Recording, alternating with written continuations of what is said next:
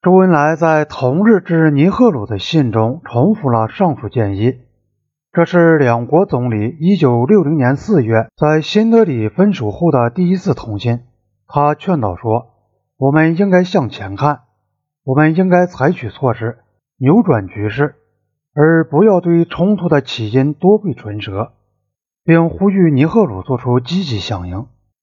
中国的建议在任何细节上并没有新的内容。他同周恩来1959年11月7日致尼赫鲁信中提出的建议完全一样，只是在某些地方做了些修改，以适应中国部队那时已到达麦克马洪线以南的情况。10月21日，北京宣布，在东段作战的中国部队可以不管麦克马洪线。当天，中国部队就向中国认为是边界山口的哈东山口以南移动。事实上，如果接受中国的建议，就可以形成一条沿着实际控制线的停火线。北京从一开始就使用“实际控制线”这个名词，形容1959年中印边界争端尖锐化时的局面。中国部队将撤至麦克马洪线以北。据守西段的一些残存哨所的印度部队将撤至1961年前进政策付诸实施前印度所据守的一线，然后双方武装部队（不包括文职人员）都在后撤20公里，以便沿着上述那条线建立非军事区。这些建议并没有含糊不清之处，虽然建议中没有精确地提出有关地点的细节，例如。建议中没有提到塔格拉山脊，也没有提到麦克马洪线。然而，北京一直使用“实际控制线”这个名词，形容1959年11月时的情况。那时，中国部队还没有到过麦克马洪线以南，甚至还没有到过塔格拉山脊以南。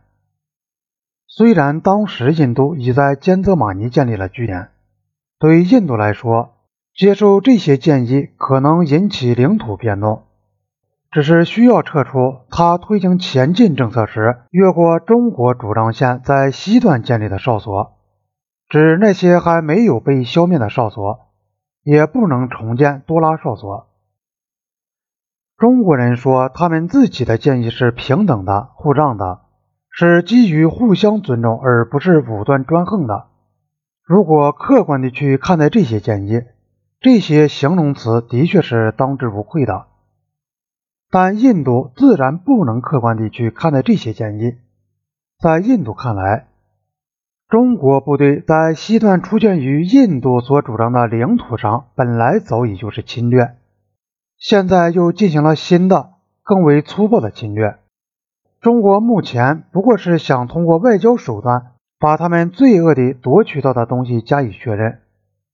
新德里立即拒绝了中国的建议。新德里根本没有等到正式接到上述建议，而是根据通讯社所报道的内容就采取了行动。十月二十四日，新德里发布了一项声明，作为对中国的答复。